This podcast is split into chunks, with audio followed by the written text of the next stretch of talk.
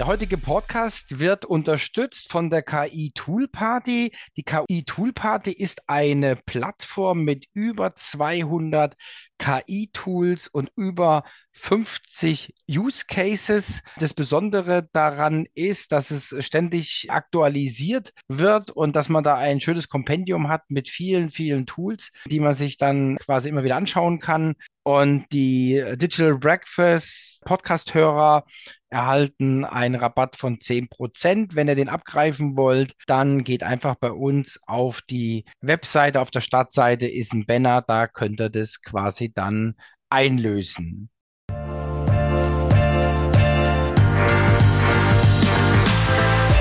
Grüße, ich darf euch recht herzlich begrüßen zu einer weiteren Episode des Digital Breakfast Podcast. Heute mal wieder mit unserem Stammgast, kann man schon fast sagen, mit Christian Meyer von Unice. Und wir werden noch tiefer einsteigen in das Thema Content-Automation. Und da gehen wir jetzt mal der Sache auf den Grund. Und wen es interessiert, wir gehen jetzt ganz, ganz deep dive in die Technik. Es wird wahrscheinlich schon sehr, sehr technisch werden, um einfach auch mal die Unterschiede herauszuarbeiten. Herzlich willkommen zum Podcast des Digital Breakfast. Thomas Barsch spricht darin mit Experten über Themen der digitalen Transformation. Er veranstaltet jeden Dienstag und Freitag das Digital Breakfast. Alle Informationen dazu findest du auf www.digitalbreakfast.de. Abonniere dort den Newsletter und außerdem abonniere diesen Podcast und bleibe auf dem Laufenden. Mein Name ist Valerie Wagner und ich wünsche dir viel Spaß beim Hören. Ja, herzlichen Dank für die erneute Einladung, Thomas. Freut mich sehr, dass, wenn es ums Thema Content und Content Generation oder Content Automation geht, du immer gerne auf mich zurückgreifst. Finde ich toll. Auch die Möglichkeit, das mal ein bisschen zu erklären. Wir haben uns ja heute mal ein Thema vorgenommen, da haben wir uns im Vorfeld mal ein bisschen drüber unterhalten, weil du bist ja auch jemand, der sein Wissen rund um irgendwelche Digitaltools, die dir einfallen oder die du kennenlernst oder über die du drüber stolpst, auch weiterzureichen. Da bin ich immer so dankbar und da tauschen wir uns auch immer viel aus. Und äh, in der letzten Zeit oder letzten Wochen bist du auf ein paar Tools getroffen, wo du gesagt hast, hey Christian, schau dir das mal an, was kann das? Was und ich dir dann mal erklärt habe, was da so ein bisschen dahinter steckt. Und das war dann so die grundlegende Idee, dass wir gesagt haben, Vielleicht macht es auch mal Sinn, an der Stelle deine Community ein bisschen aufschlauen zu dem Thema, weil denen wird es vermutlich auch nicht anders gehen, wenn über das eine oder andere Tool zur Content-Generierung und der Content-Automation stolpern und vielleicht ganz gut ist, mal ein bisschen einzusortieren und einzuordnen, was können die, was leisten die, für welche Einsatzzwecke ist sowas brauchbar oder auch nicht brauchbar.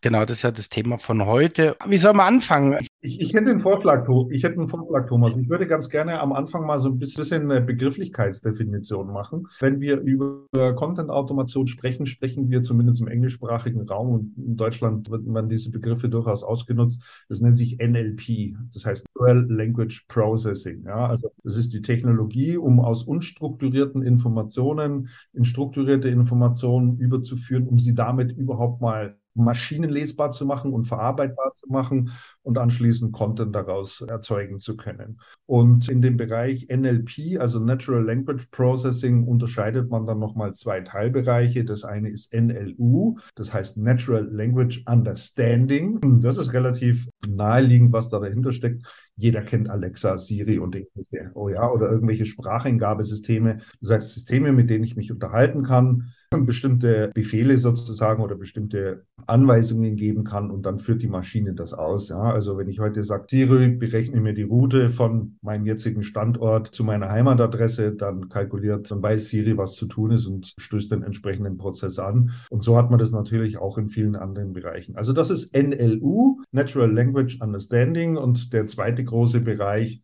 das ist der, über den wir heute ein bisschen mehr sprechen werden. Das ist NLG, also Natural Language Generation. Das heißt, das Generieren oder die Erzeugung von Content auf Basis von strukturierten Daten oder strukturierten Informationen, die ich habe. Und in dem Bereich NLG wiederum gibt es im Großen und Ganzen zwei unterschiedliche Herangehensweisen und über die werden wir heute ein bisschen sprechen. Okay, dann haben wir es schon mal gut eingeordnet und wissen jetzt, in welchem Bereich wir unterwegs sind. Ja, okay. Mhm. Dann fangen wir vielleicht mal in dem Bereich NLG an. Gerade erwähnt, es gibt im Prinzip zwei unterschiedliche Herangehensweisen. Das eine ist, ist das Thema regelbasierende Systeme. Das ist das, was wir verwenden. Wir sind ja Gold Solution Partner von AX Semantics. Das heißt, wir nutzen die Technologie von AX Semantics. Die entwickeln die Technologie auch ständig weiter. Und wir sind Umsetzungspartner und machen vor allen Dingen im Bereich E-Commerce verhelfen wir Unternehmen, die ganz, ganz viele Produkte haben, zu Produktbeschreibungen beispielsweise zu kommen in insgesamt 110 verschiedenen Sprachen mit beliebig hoher Varianz. Und das zweite ist das Thema, über das du auch gestolpert bist. Das ist die Möglichkeit, heute über eine sogenannte künstliche Intelligenz Content zu generieren. Ja. Jetzt wollen wir mal ein bisschen herausarbeiten, welche Technologie arbeitet sich für was und welche Vor- und welche Nachteile. So eine künstliche Intelligenz, wenn wir vielleicht damit mal anfangen, die ist jetzt in den letzten Jahren, würde ich sagen, groß geworden. Also beginnend damit, dass 2020 niemand anderer als Elon Musk, also derjenige, der auch hinter SpaceX und vor allen Dingen hinter Tesla steckt, eine Technologie an den Start gebracht hat, zusammen mit einigen Programmierern, die nennt sich OpenAI. Und die Technologie selber nennt sich GPT-3. 3 deswegen, weil es mittlerweile die dritte Version ist dieser Software, um Content zu generieren. Und da ist es so, die stellen eine API zur Verfügung. Und jetzt gibt es unterschiedlich viele Dienstleister oder Toolanbieter, die genau diese Technologie nutzen, sprich eine API zu ihrem System bauen, entsprechendes Frontend vorne dran und ein entsprechendes Pricing aufsetzen. Und dann hat man also die Möglichkeit, nachdem man sich einen Account geklickt hat, dort Content zu generieren. Wir haben das natürlich auch ausprobiert und haben die alle natürlich mal ein bisschen unter die Lupe genommen. Und man muss halt sagen, naja, die Möglichkeiten sind natürlich durchaus vorhanden, aber auch durchaus eingeschränkt. Ich habe gerade gestern Abend noch mal eins dieser Tools aufgerufen und habe der Maschine gesagt, schreib mir doch mal einen Blogbeitrag zu Angela Merkel, ja, unserer ehemaligen Bundeskanzlerin. Ja, also die Angela Merkel eingegeben und aufs Knöpfchen gedrückt und mal geschaut, was bietet denn mir denn so an Content anschließend an. Und er fängt also damit an, ich hab, muss ein bisschen nach links schauen, weil ich dort mir das nochmal rauskopiert habe, was dann ausgegeben wurde.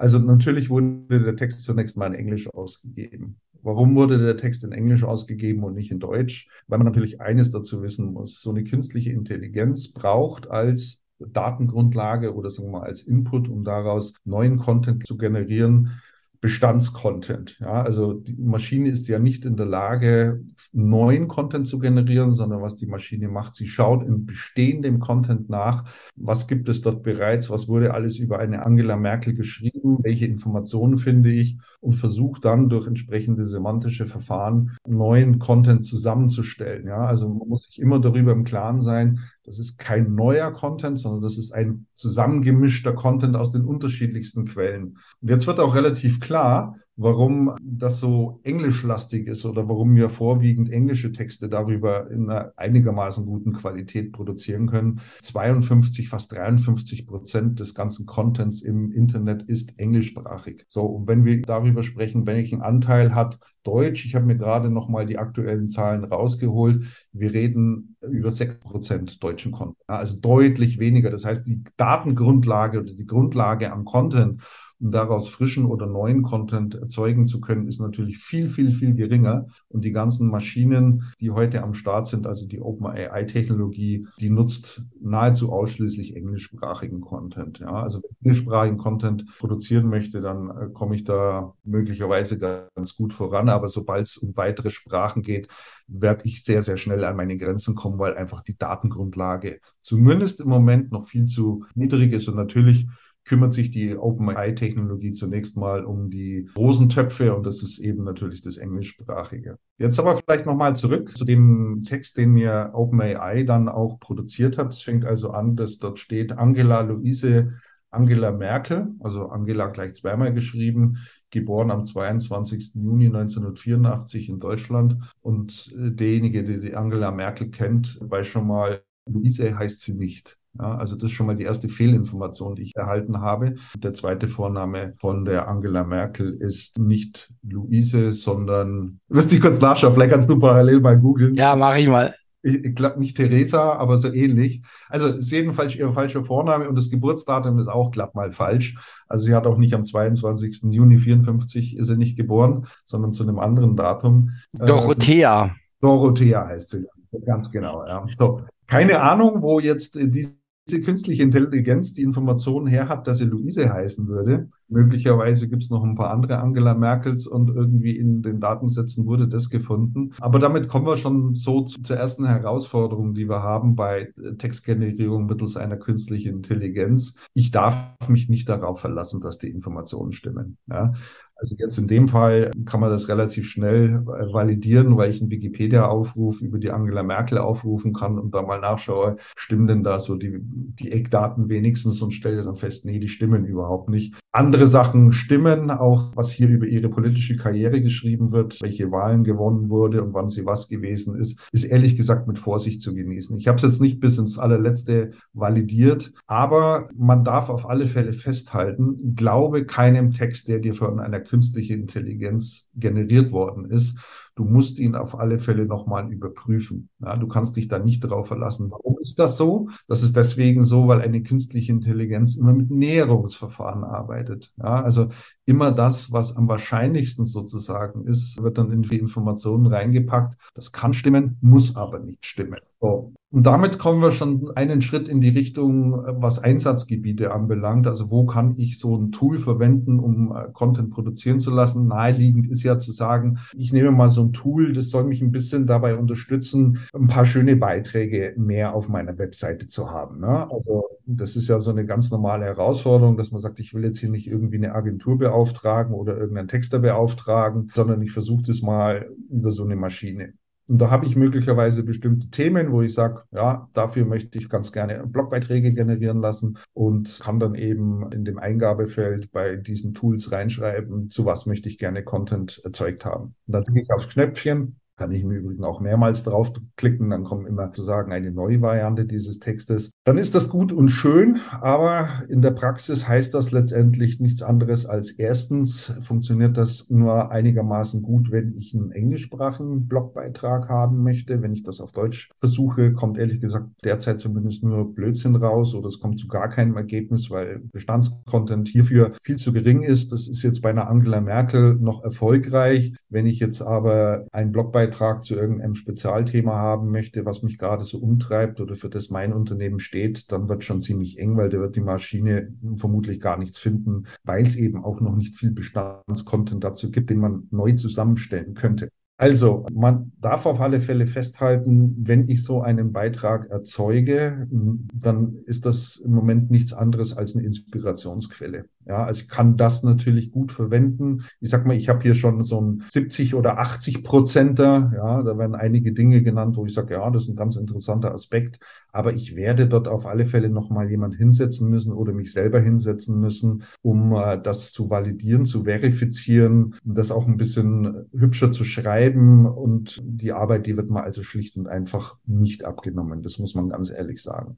Aber da ist man natürlich dann, wenn wir jetzt von Automatisierung reden, ist man natürlich dann schon in meinen Augen weit davon weg, ja, weil es ist ja dann quasi eine, eine Halbautomatisierung, ja, ich muss trotzdem noch was machen. Also ich werde da jetzt nicht in großer Menge jetzt äh, Texte automatisch machen, sondern ich meine, ich habe auch schon so Tools genannt, wenn du eine Headline brauchst oder so, ja, da feilst dir dann sowieso dran rum, ja, oder du brauchst irgendwie eine Subline oder so, ja, dann nimmst du halt einer von den Tools, aber das ist dann nur immer unterstützend, ja. Was wir unter Automatisierung verstehen, ist einrichten, Knopf an und dann läuft's, ja. Oder du willst es ja nicht mehr anfassen, ja, sondern es soll automatisch laufen, dann ist es eine Automatisierung.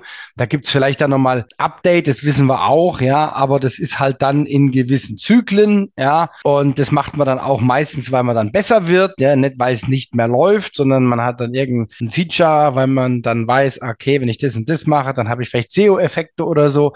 Also man entwickelt es dann weiter, aber im Grunde genommen läuft es alleine, ja. Und ja, da ist man dann mit den Systemen dann schon noch weit davon entfernt. Ich denke, es ist trotzdem noch ein Nutzen für die ganzen SEOs da draußen, ja, weil wenn du jetzt das weiße Blatt hast und schreiben musst, ja, dann tut man sich doch schwer. Absolut. Also, wie gesagt, als, als Inspiration, dass man mal sagt, ich lasse mal zwei, drei Texte von so einer Maschine generieren, um dann eine bessere Vorstellung davon zu bekommen, was sind denn die einzelnen Abschnitte und was sind denn die Informationen, die so eine Maschine rund um dieses Thema reinpackt. Das kann ja durchaus inspirierend sein. Inspirierend sein im Sinne von, ah, da habe ich noch überhaupt nicht dran gedacht. Ja, das ist mal noch ein ganz neuer Aspekt, den ich mit aufnehmen kann. Und natürlich auch, wie du sagst, mit eingehen in so ein, in so ein Content-Stück tut, wird natürlich auch alles, was bei Google angefragt wird. Ja, also die Fragestellungen, die sich von außen ergeben an so ein Thema, fließen ja mit in so ein Content ein. Und das ist natürlich durchaus hilfreich, ein besseres Verständnis dafür zu kommen, welche Informationen zu diesem Thema interessiert denn da draußen irgendjemand. Ja, da hast du natürlich völlig recht. Das hilft mir natürlich unter SEO-Gesichtspunkten ein Stück weiter, dass ich sage, da kann ich mir mal anschauen, was so die wichtigsten Abschnitte oder die wichtigsten Core-Informationen, über die ich dann etwas schreiben lassen sollte oder schreiben oder ja, schreiben sollte. Also Berücksichtigung von Keywords in der Form, dass ich sage, ich möchte hier eine bestimmte Keyworddichte haben oder mir ist wichtig, dass hier bestimmte Keywords im Text drin sind. Die Möglichkeiten gibt es heute noch nicht, aber ich kann schon prinzipiell davon ausgehen, dass der Content, der über so eine Maschine produziert wird, relativ viele an Begrifflichkeiten beinhaltet, nach denen dann auch rund um dieses Thema häufig gegoogelt wird. Mhm. Ja, klar. Da sind wir wieder bei der Häufigkeit und bei der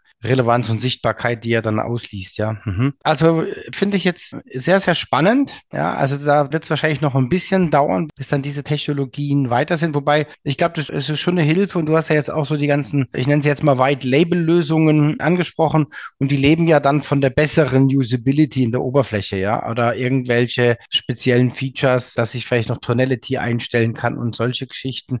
Also haben durchaus eine Berechtigung, aber jetzt nicht mit dem Anspruch, den, den wir jetzt hier im Titel haben. Aber was ist jetzt dann bei der Maschine von AX Semantics? Was ist denn da jetzt anders? Also was ist da der große Unterschied? Also ich weiß, 110 Sprachen, das haut mich immer wieder um. Ja, also das finde ich total irre, ja, weil ist ja auch so in der Zeit, ja, wenn ich ja heute einen Webshop hast, ja, da gibt es Logistiker, die machen das für dich und dann kannst du, die Welt ist nicht genug, ja, also kannst du überall hinliefern. Ich finde das unglaublich, ja. Und wenn man dann das mit den Sprachen, was ja auch ein Wesensmerkmal ist, gelöst hat, ja, dann kann es losgehen, ja. Ja, ganz genau. Also was ist der große Unterschied? Der große Unterschied ist, dass wir als Ausgangsprodukt oder ja, als Ausgangsmaterial von vornherein strukturierte Daten benötigen. Ja, also das ist der Input für die Maschine, schon strukturierte Daten. So, das ist relativ einleuchtend. Wir sind zu würde ich mal sagen, 98 Prozent im E-Commerce-Feld unterwegs und arbeiten vorwiegend für Online-Shops, die ganz, ganz viele Produktbeschreibungen brauchen ja, und das möglicherweise eben auch noch in ganz vielen Sprachen, weil sie international unterwegs sind. Da ist es relativ eingängig zu verstehen und zu sagen, naja, da habe ich ja Produktdaten. Ja, Länge, Breite, Höhe, Eigenschaften, Gewicht, Eigenschaften von den Produkten. Da habe ich ruckzuck 20, 30 unterschiedliche Attribute, die ich verwenden kann. Und basierend auf diesen Attributen kann ich jetzt den Textroboter so konfigurieren und so programmieren, dass er die entsprechenden auch völlig richtigen Aussagen trifft. Ja, dadurch, dass ich eben ein regelbasierendes System habe und ich die Regel festlege in Form von, wie soll mein Text klingen? Ja, also, dass ich alleine schon Einfluss darauf habe, kann sich jetzt vorstellen, ein Unternehmen wie Adidas legt natürlich extremen Wert darauf, dass die Texte nach ihrer Brand Tonality, so wie du es gerade genannt hast, klingen. Ja, die haben natürlich bestimmte Begrifflichkeiten, die möchten die in dem Text drin sehen. Die haben natürlich eine genaue Vorstellung davon, wie soll ein Text klingen? Ja, wie soll der Duktus sein? Wie soll der Sprach Sprachstil sein. Da möchten die sich natürlich nicht auf irgendeine künstliche Intelligenz verlassen, sondern die hätten dann schon ganz gerne, dass wir da auch im Cockpit drin sitzen und das auch ganz konkret so aussteuern können, wie es gewünscht ist. Und das schaffen wir dadurch, dass wir durch Hilfe unserer Texter und Programmierer sogenannte Satztemplates konfigurieren. Satztemplates, die folgen natürlich zu 100 Prozent dem Textbriefing, das uns der Kunde rübergegeben hat. Ja, also er kann entscheiden, möchte ich in einem Text den Kunden duzen, möchte ich ihn siezen, möchte ich eher unpersönlich bleiben, weil ich im B2B-Geschäft unterwegs bin, möchte ich bestimmte Begrifflichkeiten verwenden oder aber auch vermeiden. All das ist bei einer regelbasierenden Content-Produktion natürlich möglich. Und ich kann darüber hinaus eben auch noch sagen, wenn ich bestimmte Attribute in meinen Produktdaten finde, die einen sehr hohen Informationsgehalt haben, aber nicht für sich selber sprechend sind, eine Erklärung benötigen, dann kann ich das mit so einem regelbasierenden System eben über ein entsprechendes Triggering und Mapping machen. Also ich nehme mal an, ich betexte Waschmaschinen. Ja, ich weiß die Lautstärke, ja. Mhm. Genau, ne, wir hatten uns mal drüber unterhalten oder ein Gefrierschrank war eben das Beispiel von einem Online-Shop, der einen Gefrierschrank im Angebot hatte, das vom Preis-Leistungs-Verhältnis her sehr gut war, aber Retourenquote hatte von 50 Prozent. Der Grund dahinter war, dass die Leute den Gefrierschrank in die offene Wohnküche gestellt haben und dann, wenn der angesprungen ist, halt nicht mehr Fernseh schauen konnten. Das technische Merkmal oder das Attribut Betriebslautstärke war sehr wohl vorhanden, aber der Texter hat halt nicht daran gedacht, dass das eine relevante Information für, für einen Käufer sein kann. So, und so einer Maschine sage ich jetzt halt einfach, also pass mal auf, alles zwischen 32 und 36 Dezibel ist leise. Darüber wird es dann etwas lauter und alles über 42 dB kannst du einfach nur in den Keller runterstellen, weil sonst, sonst ist es einfach zu laut. So, und das, das ist im Prinzip so Regelwerk, was ich auch aussteuern kann. Und so kann ich eben gewährleisten, wirklich exakt 100 Prozent an Aussagen treffen zu können, die auch 100 Prozent richtig sind. Also der einzige Fehler, der in so einem Text noch passieren kann mit einer Fehlinformation wäre, dass in dem Attributsfeld ein falscher Wert drin steht. Wenn die Maschine ausgibt, dieses schöne rote Kleid und im Bild ist ein blaues Kleid abgebildet, dann liegt es schlicht und einfach daran, dass im Datensatz rot ist dran statt blau. Ja, das kann durchaus mal passieren. Aber dann wird dieser Wert ganz einfach geändert, dann passt das schon wieder. Ja, ich erinnere mich auch dann zum Beispiel, das war damals bei der Veranstaltung oder auch, ich denke auch Adidas oder die ganzen, haben ja dann auch eigene Namen für die Farben. Das heißt ja nicht einfach blau, ja, sondern Mint sowieso. Und da kriegt man dann auch quasi so die Anmut rüber, ja. Und das ist ja dann, ich glaube, das nennt man normalisiert oder so, ja. Also sind die Farben sind normalisiert, da gibt's halt die 40 definierten Farben und die werden halt dementsprechend dann angezogen und äh, dadurch passt es dann immer, ja. Ja, also so im Bereich der Produktbeschreibungen, also das ist jetzt ein Feld, auf dem wir unterwegs sind. Wir machen viel anderes Dinge auch noch, ob Wetterberichterstattung oder Sportberichterstattung oder Finanzberichte. Finanzberichte, Destinationsbeschreibungen für einen großen Reiseanbieter, der eben nicht nur seine Hotels beschreiben möchte, sondern dem auch daran gelegen ist, ein bisschen Text darüber zu haben, was gibt's denn in der Nähe des Hotels, was gibt's an Sehenswürdigkeiten, wo ist die nächste Bank, wo ist der nächste Supermarkt, sind ja auch Dinge, die heute den Reisenden interessieren. Hier eignet sich eben beispielsweise OpenStreetMap, ja, also ähm, weil der, die Destination klar ist und wir können dann die entsprechenden Daten da noch rausgenerieren. Aber nochmal zurück zu den Produktbeschreibungen, was ich noch sagen wollte. So ein regelbasierendes System versetzt mich eben in die Lage, meine Ziele besser verfolgen zu können und die Ziele einer guten Produktbeschreibungen sind zwei Stück. Das erste Ziel lautet Conversion nach oben bringen und das zweite Ziel lautet Retourenquote nach unten. Ja, wenn ich äh, zu hohe Retourenquote habe auf Produkte, dann habe ich in der Produktbeschreibung ehrlich gesagt schon was falsch gemacht. Und hier helfen einfach solche regelbasierenden Systeme, weil ich neue und zusätzliche Erkenntnisse, die ich habe, ohne großen Aufwand in der Maschine hinterlegen kann und sag, äh, diese Information gibst du bitte in Zukunft auch mit aus, wie eben beispielsweise diese Betriebslautstärke, über die wir gesprochen haben. Oder aber, dass ich den Content gezielt nach meinen Buyer-Persona im Shop aussteuern kann. Ja, es macht schon einen Unterschied, ob sich jemand für einen Reifen für 29,95 interessiert oder für einen Autoreifen, der 160 Euro das Stück kostet. Ja, es ist der Wenigfahrer, der 6.000, 7.000 Kilometer im Jahr macht, der ganz andere Informationsbedürfnisse hat als ein Vielfahrer mit 30.000 Kilometer, der einen teuren Dienstwagen fährt und dort äh, im Jahr 30.000 Kilometer abspult. Den interessiert halt mehr Bremsverhalten und Verhalten bei Nässe und Abrieb und etc. pp. Ne? Der will ganz andere Dinge lesen. Und das kann ich eben über so ein regelbasierendes System gut aussteuern. Da könnte einer der Triggerpunkte schon alleine der Preis sein. Ja. Die Marke könnte es sein, wie auch immer. Da habe ich natürlich ganz, ganz andere Möglichkeiten, weil ich eben zu jedem Zeit des Content-Generierungsprozesses im Cockpit sitze und ich festlege, was möchte ich haben. Und bei einer äh, Technologie, die mit künstlicher Intelligenz arbeitet, muss ich mich darauf verlassen, was die Maschine meint, was interessant ist oder was gerade angesagt ist. Und das ist natürlich ein großer Unterschied. So, ich weiß ob die Hörer das gemerkt haben, aber du hast ja im Grunde genommen schon wieder das nächste Thema angetriggert. Ich, deswegen musste ich auch gerade so schmunzeln, weil wir sind ja jetzt schon von der Automatisierung weg. Ja, wir sind ja jetzt bei der Individualisierung oder Personalisierung oder beides, ja, oder man könnte auch sagen, standardisierte Individualisierung anhand von Bayer Personas. Also das wäre jetzt quasi nochmal eine Stufe drauf. Der Text wird nicht nur regelbasierend ausgegeben, sondern er wird auch noch in Abhängigkeit des Seitenbesuchers ausgespielt. Also da sind wir dann schon wieder noch eine Stufe weiter, ja.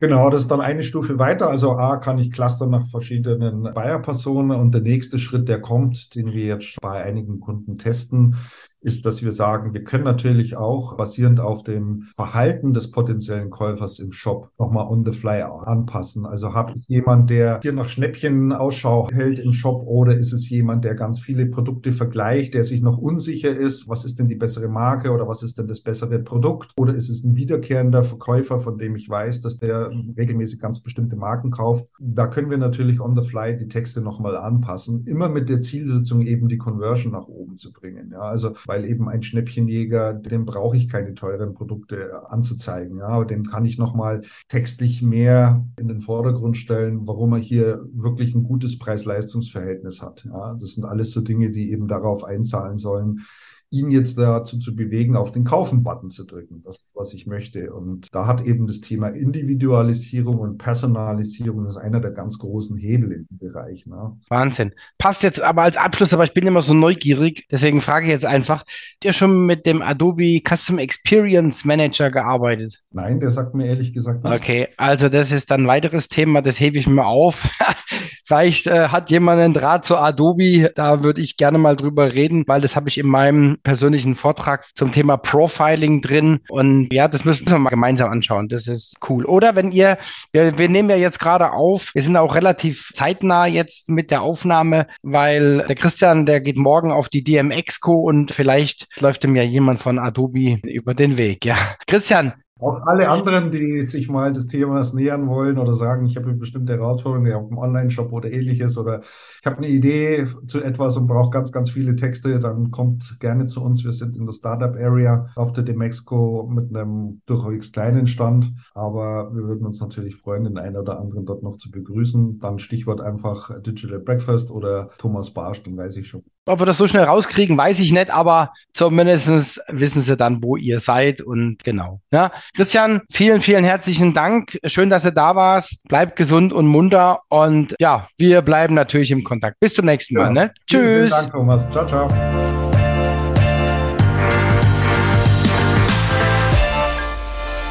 Der heutige Podcast wird unterstützt von der KI Tool Party. Die KI Tool Party ist eine Plattform mit über 200 KI-Tools und über 50 Use Cases. Das Besondere daran ist, dass es ständig aktualisiert wird und dass man da ein schönes Kompendium hat mit vielen, vielen Tools, die man sich dann quasi immer wieder anschauen kann. Und die Digital Breakfast Podcast-Hörer erhalten einen Rabatt von 10%. Wenn ihr den abgreifen wollt, dann geht einfach bei uns auf die Webseite. Auf der Startseite ist ein Banner, da könnt ihr das quasi dann einlösen.